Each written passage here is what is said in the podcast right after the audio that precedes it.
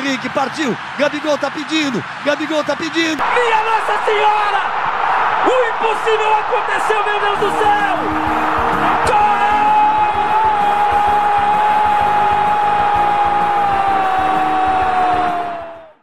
Olá, sejam muito bem-vindos e muito bem-vindas a mais um podcast nos Acréscimos. Eu sou o Antônio Cláudio Rodrigues e hoje a gente vai falar aqui de um, de um assunto um tanto polêmico. Ou não, né? Se você concordar com a gente, não vai ser tão polêmico assim. Vamos falar das estrelas, das promessas do futebol masculino que acabaram não vingando. Aí a gente separou o que a gente achou mais relevante e o que deu mais bafafá no mundo do futebol nesse tempo recente, né? Da década de 2000 para cá. Hoje, comigo para apresentar esse programa, eu tenho aqui o Lucas César. Tudo bem, Lucas? Fala aí, Antônio Cláudio, tudo certo? Separamos uns nomes aqui hoje meio polêmicos, um que talvez algum outro não vai concordar, mas é o que a gente achou mais coerente. É, faz parte. E o que não falta é nome, né? Dá até um, mais um programa para a gente fazer com outras promessas, promessas do futebol feminino. O que não falta é assunto. E compondo essa mesa de essa mesa à distância, sempre lembrando de apresentadores, eu tenho também o Caio Lisboa. Tudo bem, Caio? E aí, Antônio, e aí, Lucas? Prazer. E vamos debater hoje alguns jogadores polêmicos e acho que vai dar o que falar. Vai sim, e a gente quer que dê o que falar. E já aproveitando, pedindo para você, ouvinte, seguir também nossas redes sociais, acessar o nosso blog. O nosso blog é www.nosacréscimos.com.br, repetindo, www.nosacréscimos.com.br e você também pode seguir a gente no Instagram, é arroba nosacréscimosoficial arroba Nos Acréscimos Oficial. Siga a gente, acesse nosso blog e, claro, ouça nossos podcasts. E eu já vou começar aqui, vou falar de um nome que muita gente vai lembrar e que rodou o Brasil inteiro, rodou o mundo inteiro. É o Jean Xera, ele que foi uma das grandes promessas da base do Santos, um dos times brasileiros que mais revelam craques na atualidade, na história também, né? O Jean Cher hoje tem 25 anos recém-completados e já foi uma das grandes promessas do Santos, como eu já havia dito.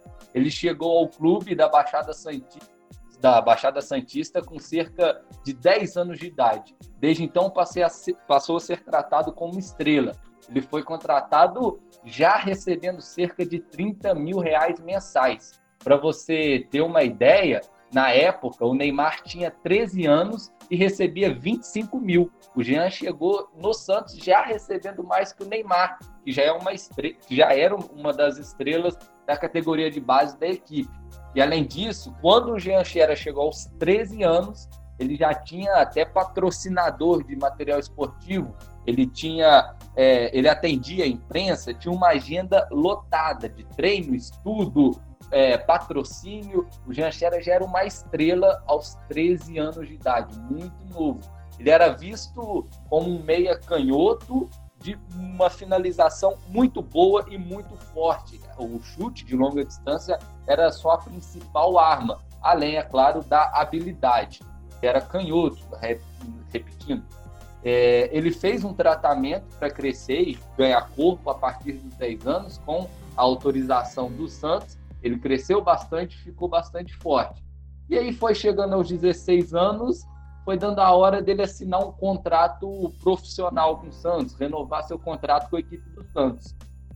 Porém, o seu pai, Celso Xera, pediu um alto salário. E aí a diretoria do Peixe acabou não concordando e o Jean acabou saindo do, do, do Santos. E ele foi para lá na Itália. O Meia aceitou uma proposta do Genoa da Itália. Também acabou não dando muito certo. E aí, a partir daí, o Jean começou a rodar por diversos clubes no mundo. Depois do Genoa, foi para o Flamengo, todos esses times de base. Flamengo, Atlético Paranaense e Cruzeiro, o Jean só jogou na equipe de base, ainda menor de idade. muito novo, já começou a rodar, não chegava aos times profissionais, ele chegou a jogar também na Grécia, aí já por equipes profissionais e Espanha. E passou também por times pequenos da Espanha. O Jean atualmente está sem clube desde 2017, quando ele saiu do Sinop, equipe do Mato Grosso. Ele ainda não anunciou, digamos assim, oficialmente a sua aposentadoria, mas já praticamente largou de mão da sua carreira e agora ele está focado em, em, trabalhar como empresário, digamos assim. Ele é, trabalha no ramo do futebol e com esportes eletrônicos. Ele também é jogador de esportes eletrônicos.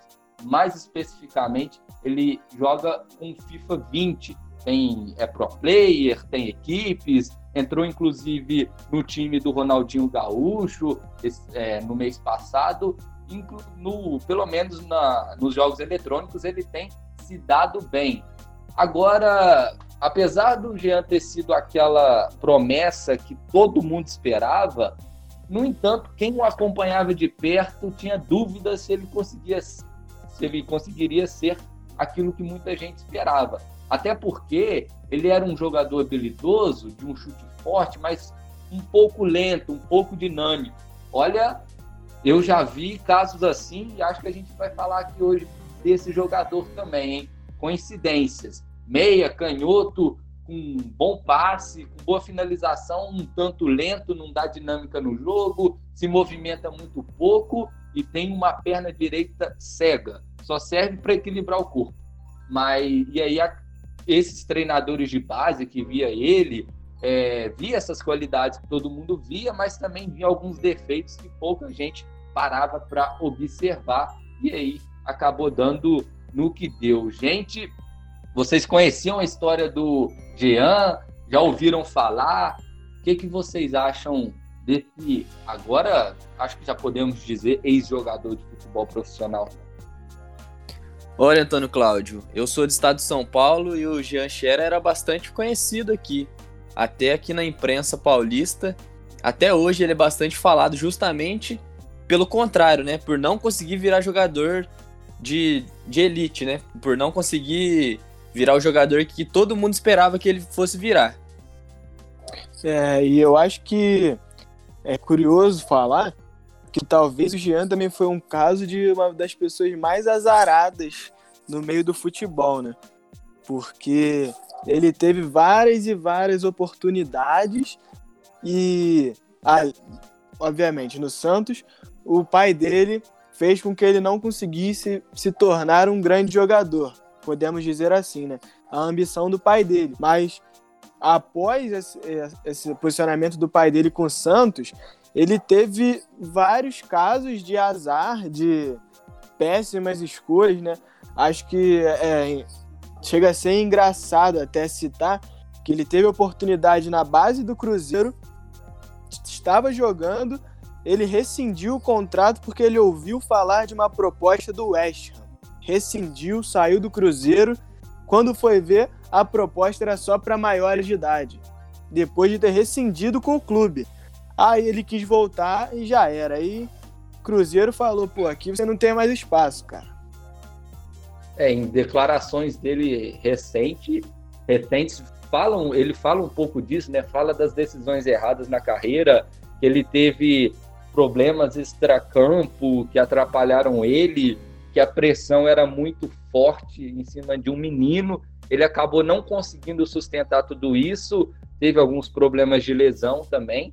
Então acho que é um é, é todo um conjunto que acaba atrapalhando o, o Jean e é claro para ele também não ter dado certo, tem que ter aí um, uma pontinha de erro na hora de avaliar o nível do jogador, que às vezes as pessoas é, encaram jovens promessas como futuro grandes jogadores, quando na realidade não é para tanto. Então eu acho que o Jean é um pouco disso tudo, é um pouco de, de problemas, de pressão, de lesão, de escolhas erradas e também ele não era isso tudo como jogador é, porque às vezes, se você tem um talento muito, muito, muito grande, em, alguma, em algum momento, pelo menos profissionalmente, ele vai ter um brilho.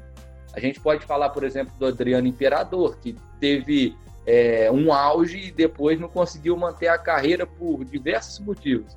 Mas talento tinha e demonstrou isso em parte da carreira. Agora com o Jean não chegou nem perto.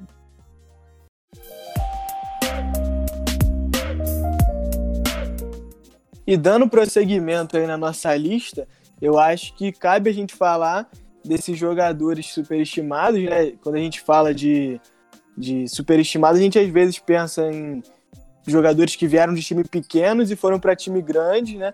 E um grande exemplo desses é lá na Espanha, do Gessé, que na base ele foi para o time do Real Madrid de base, ele era uma estrela, assim como se pode dizer, no time de base. O Mourinho subiu ele para o profissional e, cara, o primeiro, primeiro gol do garoto é não é o clássico. Então você já imagina como que o nome dele explodiu, né?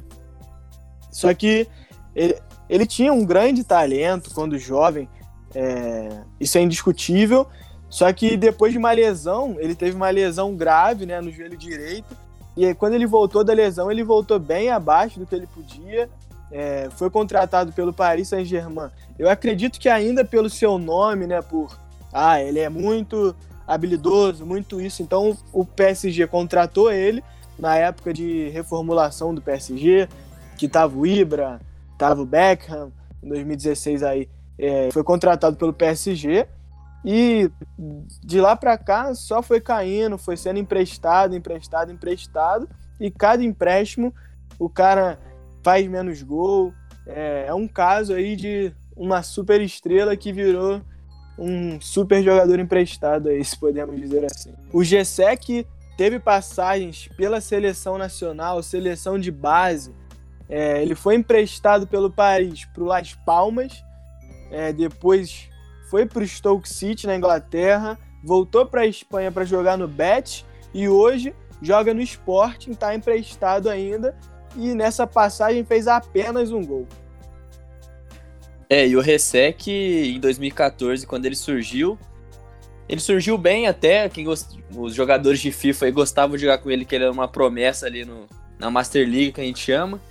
E ele estava até sendo meio cotado ali para a Copa do Mundo. Mas aí em 2014, já ainda tinha só 21 anos, ele rompeu o ligamento do joelho no jogo contra o Schalke. E aí meio que acabou com a carreira do garoto. É, ele surgiu muito bem, igual vocês bem disseram. Ele, na temporada 13, 14, o Caio falou que ele, ele fez seu primeiro gol no El Clássico, foi porque ele entrou já no segundo tempo, numa jogada, num passe do Cristiano Ronaldo, se não me engano, ele dispara na frente, ganha na velocidade, finaliza e ele estava voando nessa temporada, temporada que o Real Madrid ganhou sua décima Liga dos Campeões. Ele era o reserva imediato do Bale, de Maria foi é, recuado para o meio campo e ele era o reserva imediato do Bale. E muitas vezes o Bale ainda na adaptação dele à Espanha, é, muitos jornais espanhóis como adoram quando um jogador espanhol surge bem no Real Madrid, já pediam ele como titular, ele jogando muito bem mesmo. Aí, como o Lucas falou, ele machuca, tem uma lesão séria de ligamento no joelho, no jogo contra o Schalke, jogo de volta das oitavas de final da Liga dos Campeões daquela temporada, e já era. A, a carreira dele, a partir daí, nunca mais é a mesma. Na próxima temporada, ele volta, ainda com o Ancelotti no comando, entra em alguns jogos, mas já não é o mesmo. Na temporada seguinte, ele ainda fica no Real Madrid, 15-16, quando o Zidane chega na, no decorrer da temporada, mas mesmo assim o Ressé é um caso aí que na, na categoria de base do Real Madrid diziam que ele ia ser o novo Raul, porque era um goleador, fazia muitos gols, era um jogador de lado de campo rápido, mas realmente depois da lesão, e aí a gente não sabe se é, era, foi a lesão que realmente atrapalhou ele, porque hoje em dia esse tipo de lesão não atrapalha a carreira, digamos assim, de lesão, é uma lesão séria, mas que hoje em dia tem, tem recursos para que a pessoa volte, o jogador volte bem, mas não foi o caso dele. É, e o Recé ainda foi artilheiro do campeonato do, europeu sub-19 em 2012, antes de subir profissional do Real Madrid, e ainda depois ali meio que machucado, ele ainda jogou pela Espanha Sub-21, mas não deu em nada.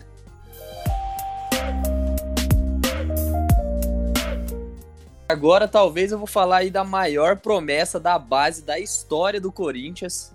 É, todo mundo que, que gosta de futebol conhece a história do Lulinha.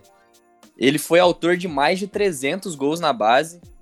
E numa entrevista, quando ele tinha 16 anos de idade, perguntaram qual que era ali o estilo dele. Ele falou que ele era uma mistura do Kaká e do Ronaldinho Gaúcho. O Kaká que na época estava destruindo, foi melhor do mundo em 2007. E o Lulinha foi destaque e artilheiro com 12 gols da seleção sub-17 que ganhou o Campeonato Sul-Americano da categoria em 2007. E logo depois desse campeonato ele já recebeu sondagem de grandes clubes da Europa, como Chelsea, Barcelona, e não aceitou nenhuma proposta que chegou e renovou o contrato com o Corinthians. Aumentou sua multa rescisória, que era de 5 milhões de dólares, para 50 milhões de dólares. E aos 17 anos ele sobe profissional, só que ele deu o famoso azar também, né? O Corinthians em 2007 viveu a pior época da, da história do clube, foi rebaixado para a Série B do Campeonato Brasileiro. E o Lulinha ali meio que na, na época era posto como salvador do time em 2007 junto com o William, que foi vendido antes do campeonato acabar, mas não conseguiu fazer nada pelo Corinthians. Ficou até 2009 e nunca teve grandes oportunidades. Teve 85 jogos pelo clube e marcou apenas 4 gols. O Lulinha ainda tem passagens por Estoril e Olhanense de Portugal, Bahia, Ceará, Criciúma, RB Brasil, Botafogo e Mojimirim.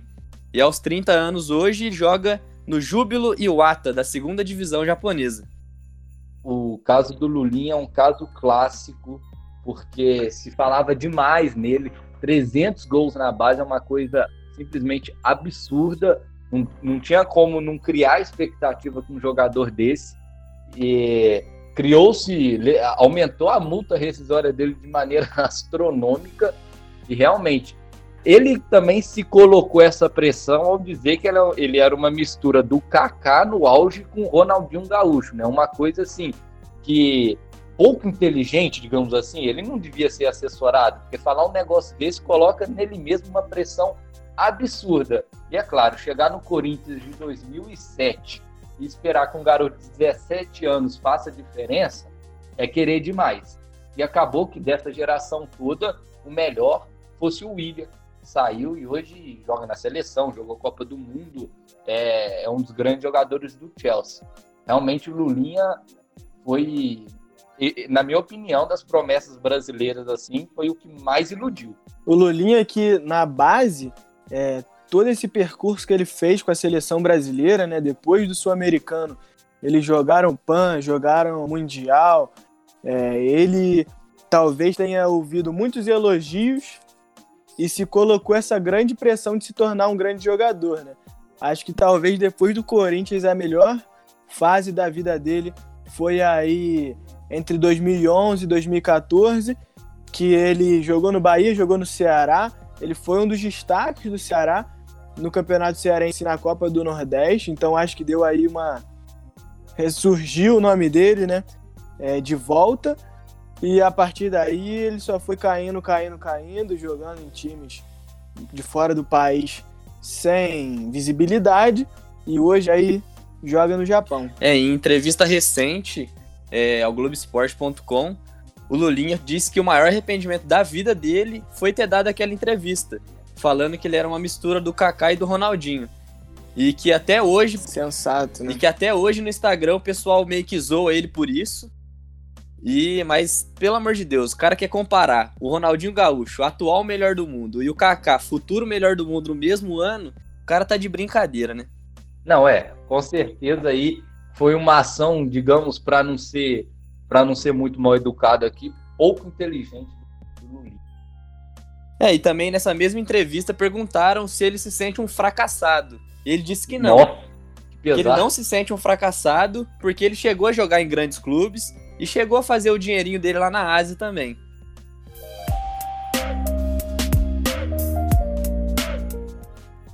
É, e mais uma promessa do futebol brasileiro foi o Keirson, né? O garoto que chegou no Coxa em 2006.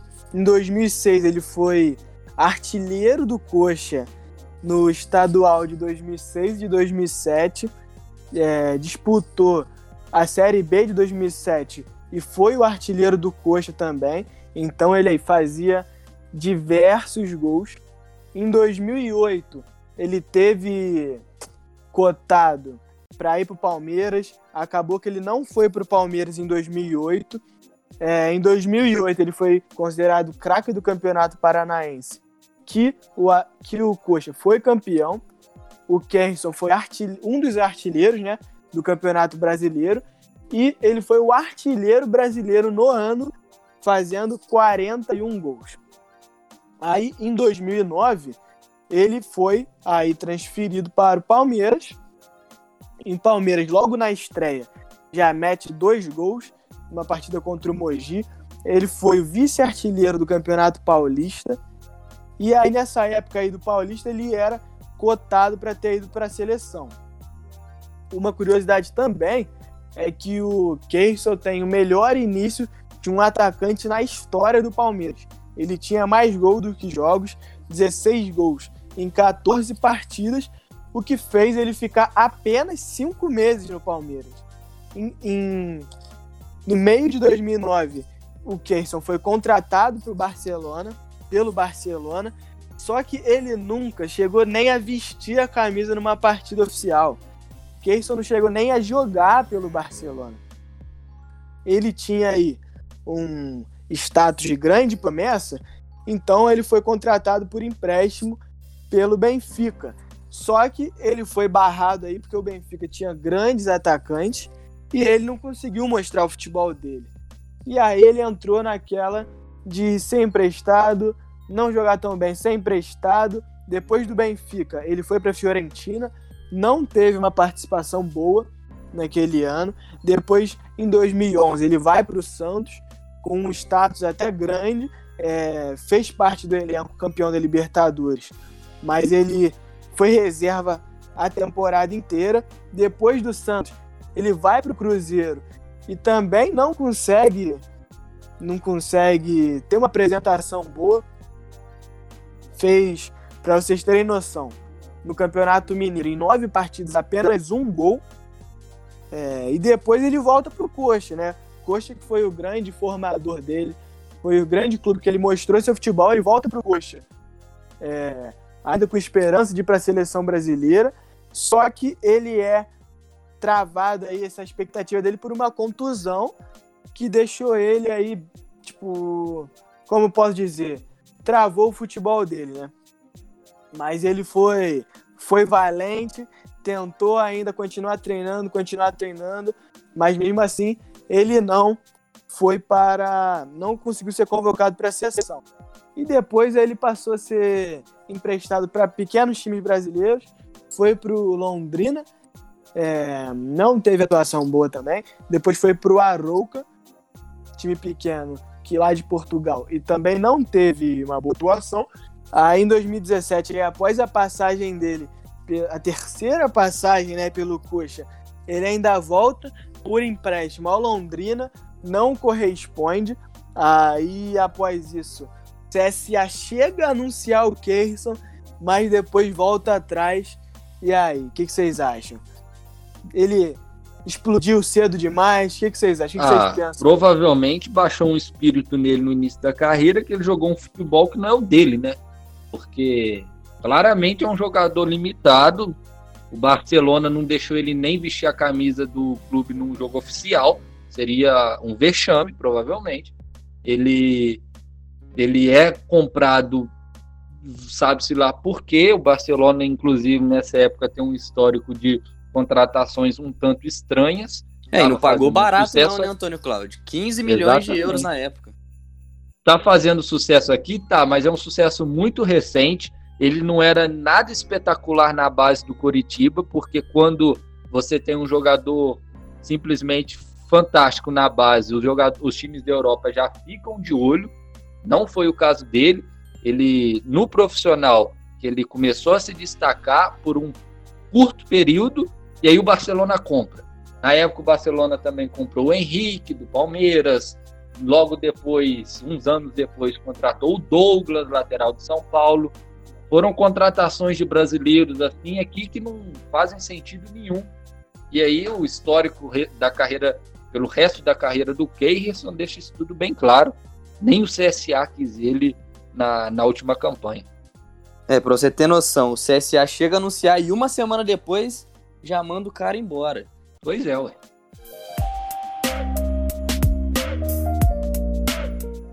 Já que a gente falou bastante de Barcelona hoje, tem mais um.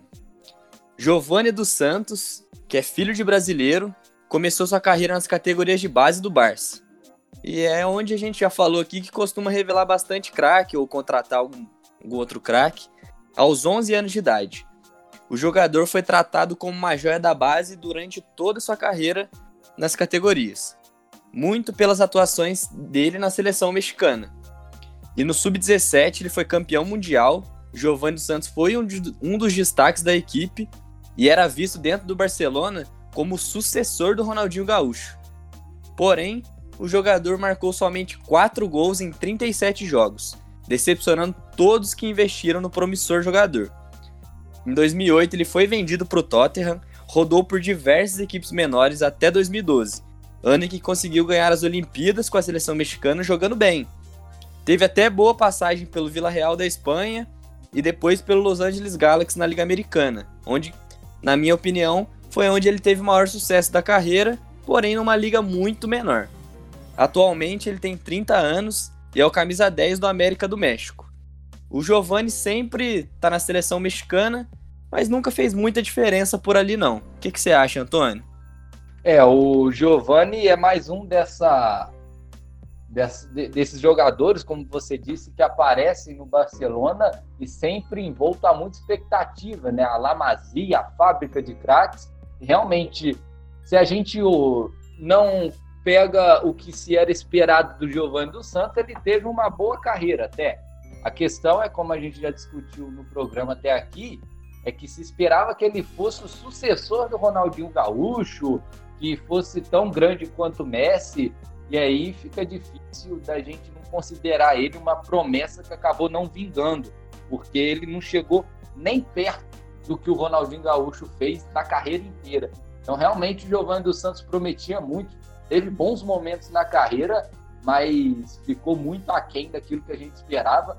Inclusive, esses dias atrás, eu estava vendo um jogo do Real Madrid contra o Barcelona na última rodada do Espanhol de 2008, temporada 2007-2008.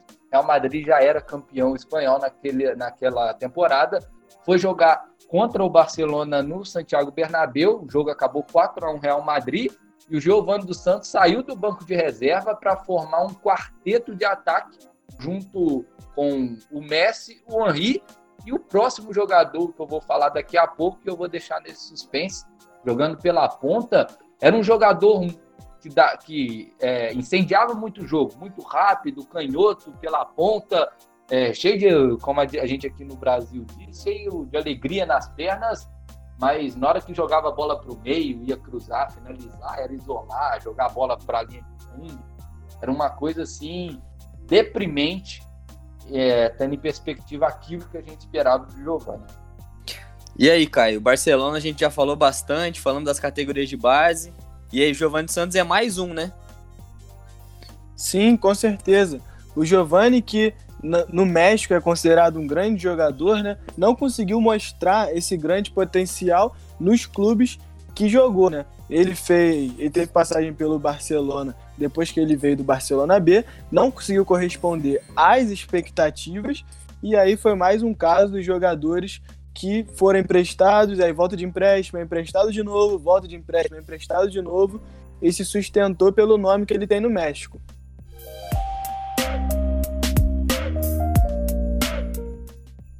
E emendando então, falando de jovens promessas do Barcelona, para mim, na minha opinião, agora a principal delas que acabou não dando certo é o Bojan, ele era considerado por muitos o novo Messi, era contemporâneo ali mais ou menos do Giovanni dos Santos.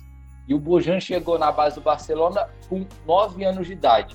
E a gente viu do Lulinha que ele fez 300 gols na base do Corinthians, vejam só, gente, o Bojan, em sete temporadas, marcou 889 gols na base do Barcelona. É um recorde, é o maior jogador da base do clube na história. E, obviamente, ele chegou aos profissionais com 16 anos, campeão mundial sub-17 com a Espanha, e já de cara marcou seu primeiro gol no Barcelona com 17 anos e um mês de vida. O Messi, por exemplo, chegou ao seu primeiro gol com a camisa do Barcelona com 17 anos e 10 meses. É realmente é, uma discrepância muito grande pelo que o Messi fez na base e pelo que o Bojan fez. Até porque o Bojan jogou mais na base, jogou sete temporadas na base do Barcelona. E o Bojan, nas suas duas primeiras temporadas como profissional, foi até bem. Marcou 22 gols e deu 11 assistências.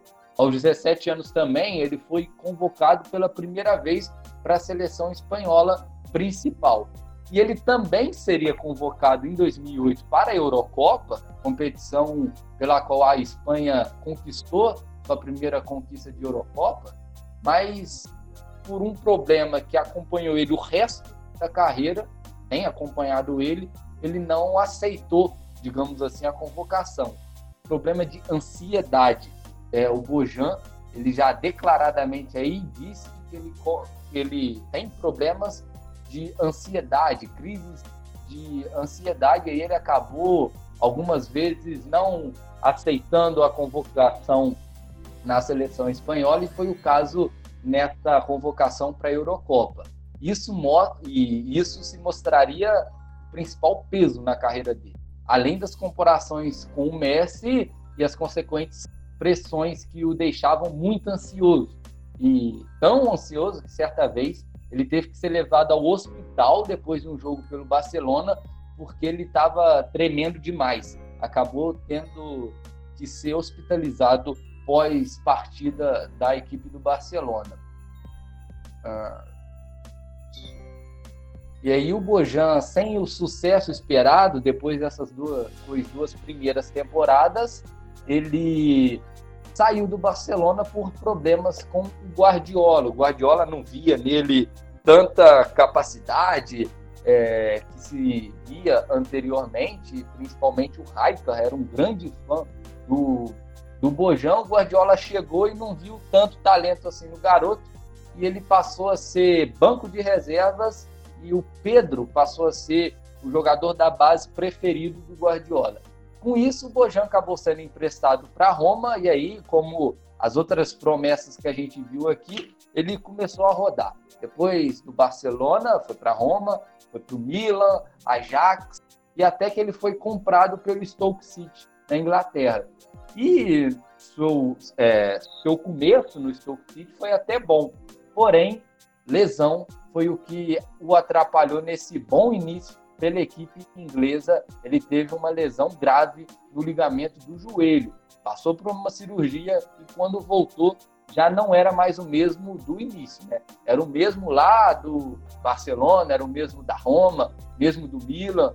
E aí ele, depois disso, foi emprestado ao Mais, da Alemanha, mais 05, também não deu certo. Foi emprestado pelo, para o Alavés, da Espanha, também não deu certo e aí ele acabou depois sendo comprado pelo Montreal Impact, da Major League Soccer, que é onde ele está atualmente. É, tem contrato até o final deste ano, ele tem apenas 29 anos. O Bojan é um caso clássico, assim, na minha opinião, um caso europeu mais visado dos últimos anos. Ele fez mais de 800 gols em La Masia, chegou no Barça, empolgou e depois sumiu.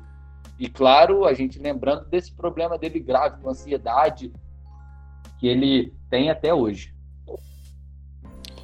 Eu acho que uma curiosidade que é bacana de ser falada é que no Milan, quando ele chegou lá, ele passou a usar a camisa 22, que era que durante muitos anos o Kaká usou, o que deu um, uma certa expectativa sobre o futebol que ele apresentaria no Milan e que não foi não foi o que ele apresentou de verdade. E o Bojan, na época, era a expectativa sobre ele era imensa. Mas aquele time do Barcelona também era difícil cavar uma vaguinha ali. O time tinha Chave, tinha Iniesta, tinha Messi, tinha o Pedro saindo da base e entrando nos jogos. E aquele time ali era difícil. Então, talvez seja isso também que ele não, não conseguiu corresponder ao futebol dele comparado a esses grandes jogadores. Mas também em outros times. Na Alemanha, por exemplo, o mais 05 não tem nenhuma proporção grande na, de time grande na Alemanha e ele também não conseguiu desenvolver seu futebol. É, onde ele esboçou um futebol melhorzinho foi justamente, como eu falei, no Stoke City. E olha só, eu havia dito do quarteto que enfrentou o Real Madrid ao final da temporada 2007-2008, ele era um dos componentes desse quarteto. Ele, inclusive, foi titular no ataque ao lado do Henry e do Messi. Ele, nessa época, ele era reserva do Eto'o.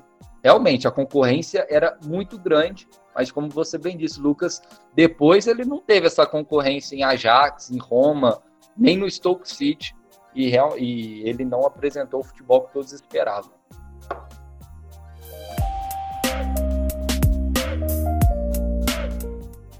Então, por hoje é isso. Muito obrigado, Antônio Cláudio, sua participação. Obrigado pelo convite, Lucas. Caio Lisboa, muito obrigado aí também. Muito obrigado, obrigado a vocês aí por essa conversa, né? E galera, segue a gente lá no Instagram, nos Acréscimos Oficial. Curte a gente aí no, no Spotify também, para você ficar sempre atento aos podcasts novos que vão sair. Clica aí no blog também, www.nosacréscimos.com.br. Lá sai bastante texto da nossa galera, textos informativos que eu tenho certeza que vocês vão gostar. É isso aí, eu sou o Lucas e até o próximo episódio.